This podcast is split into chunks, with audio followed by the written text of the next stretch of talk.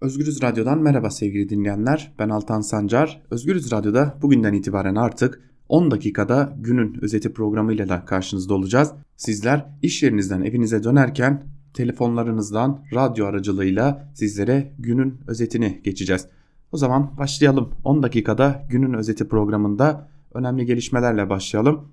CHP eski milletvekili Eren Erdem'in tahliyesiyle başlayalım. İstinaf Mahkemesi silahlı örgüte üye olmamakla birlikte örgüte bilerek ve isteyerek yardım etmek suçundan 4 yıl 2 ay hapis cezasına çarptırılan CHP eski milletvekili Eren Erdem'in bugün itibariyle tahliyesine karar verdi. Bakalım Eren Erdem daha önce de tahliye edilmişti. Bu tahliye gerçekleşecek mi? Bu tahliye ise son gerçekleşen istinaf mahkemelerini de ilgilendiren yargı paketiyle gündeme gelmişti ve bu tahliye de gerçekleşti. Günün Türkiye'den bir diğer önemli gündem maddesi ise Rütük'ten geldi. Rütük üyesi olan ve medya ombudsmanı Faruk Bildirici'nin Rütük üyeliği düşürüldü.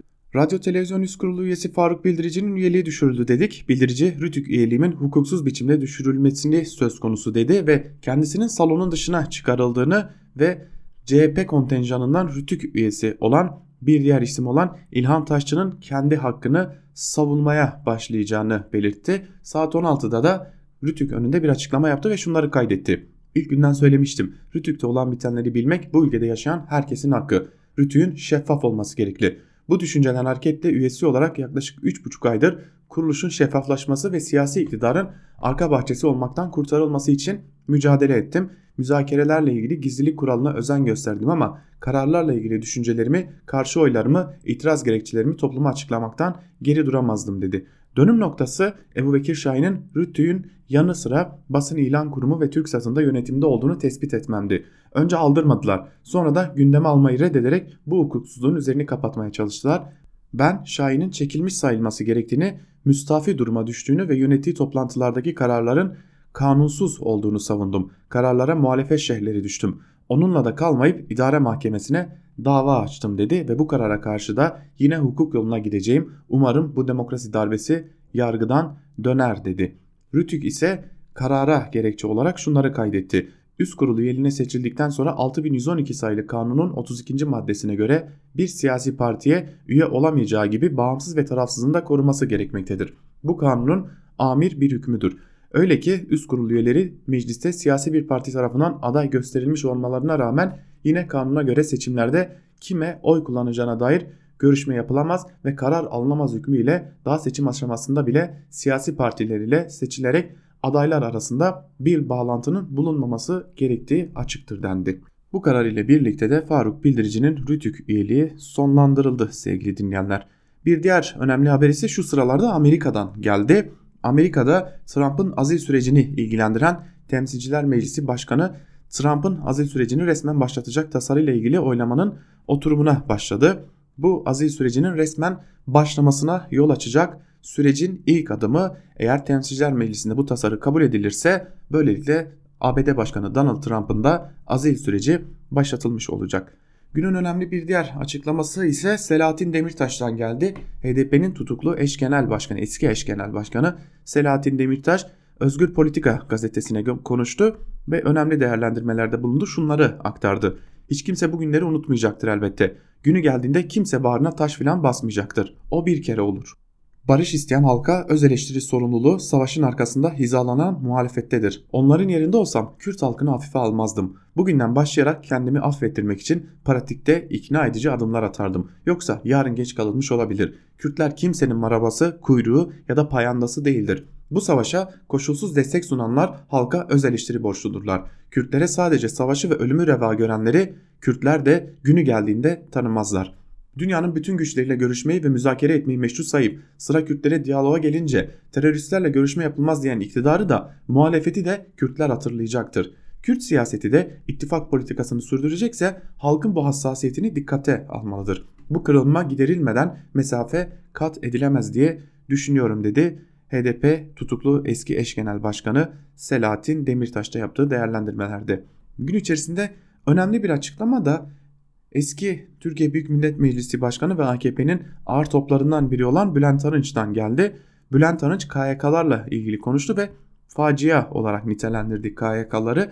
gazeteci Kemal Öztürk'ün YouTube kanalında yaptığı açıklamalarda evime temizliğe gelen ihraç edilmiş daire başkanı kadını görünce yerin dibine geçiyorum şeklinde konuştu ve şunları aktardı.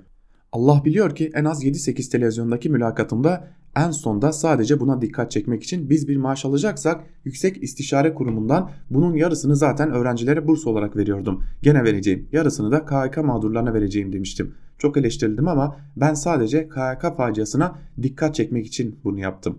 Evime temizlik yapmaya gelen daire başkanlığından ihraç edilmiş bir kadını gördükçe, eşi polis ihraç edilmiş bir başka kadını gördükçe ben yerin dibine geçiyorum ve onlara birkaç kuruş daha fazla vereyim de bir katkım olsun diyorum.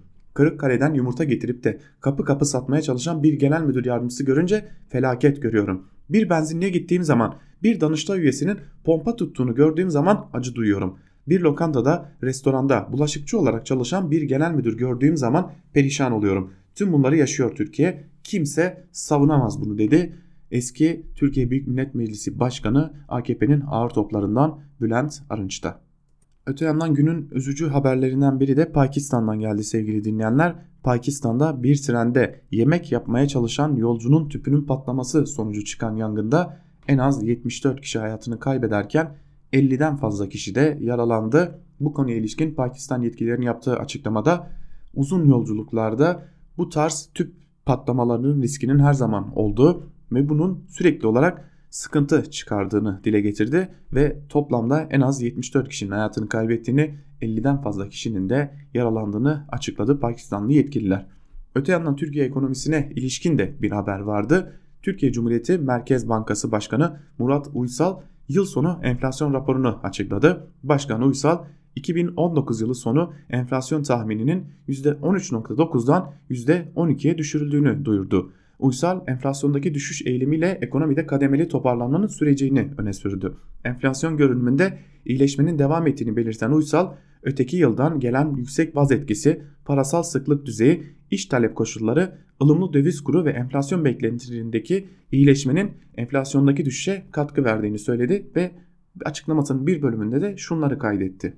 İktisadi faaliyetteki ılımlı toparlanma eğilimi devam etmekle birlikte yatırımlar zayıf seyrini sürdürmektedir. Rekabet gücündeki gelişmelerin olumlu etkisi sürerken küresel büyüme görünümündeki zayıflama dış talebi kısmen yavaşlatmaktadır. Önümüzdeki dönemde enflasyondaki düşüş eğilimi ve finansal koşullardaki iyileşmeyle birlikte yurt içi talebin kademeli olarak toparlanmaya devam edeceği öngörülmektedir dedi ve Türkiye ekonomisine ilişkin aslında iyi bir seyir çizmeye çalıştı. Tabi bir de Suriye gündemimiz vardı. Suriye'deki çatışmalara ilişkin bugün karşılıklı açıklamalar vardı. Rusya Dışişleri Bakanı Sergey Lavrov bir açıklama yaptı ve Türkiye ve Suriye'nin çatıştığına dair elimizde bir bilgi yok dedi. Son günlerde önemli bir gündem maddesiydi ve bu konuya ilişkin olarak da bizim elimizde çatıştıklarını doğrulayan bir duyum yok dedi. Öte yandan Kürt güçler çekildi 30 kilometre geriye gittiler ve 150 saatlik sürenin doluşundan önce bu çekilme tamamlandı dedi. Öte yandan Milli Savunma Bakanlığı tarafından ise tersi bir açıklama geldi ve 18 Suriye ordusu mensubunun gözaltında olduğu açıklandı. Bu konuya ilişkin olarak da aslında Rusya ile Milli Savunma Bakanlığı'nın görüşmeye başladığını, Cumhurbaşkanlığı'nın talimatıyla görüşmeye başladığını ve iade sürecinin başlatıldığını dile getirdiler ancak biz sabah saatlerinde Ankara Kulisi programında da sizlere aktarmıştık. Edindiğimiz bilgilere göre iade süreci zaten gerçekleşti. Sadece bunun açıklanması bekleniyor diyelim. Ve son olarak bir de Hürriyet gazetesine uzanalım. Hürriyet gazetesinde ardı ardına işten çıkarmalar yaşanıyor. 30'dan fazla gazeteci tebligat yoluyla işten çıkarıldı ve bunlara tepki olarak da Hürriyet'in genel yayın yönetmeni Vahap Munyar istifasını noter yoluyla Hürriyet gazetesine gönderdi.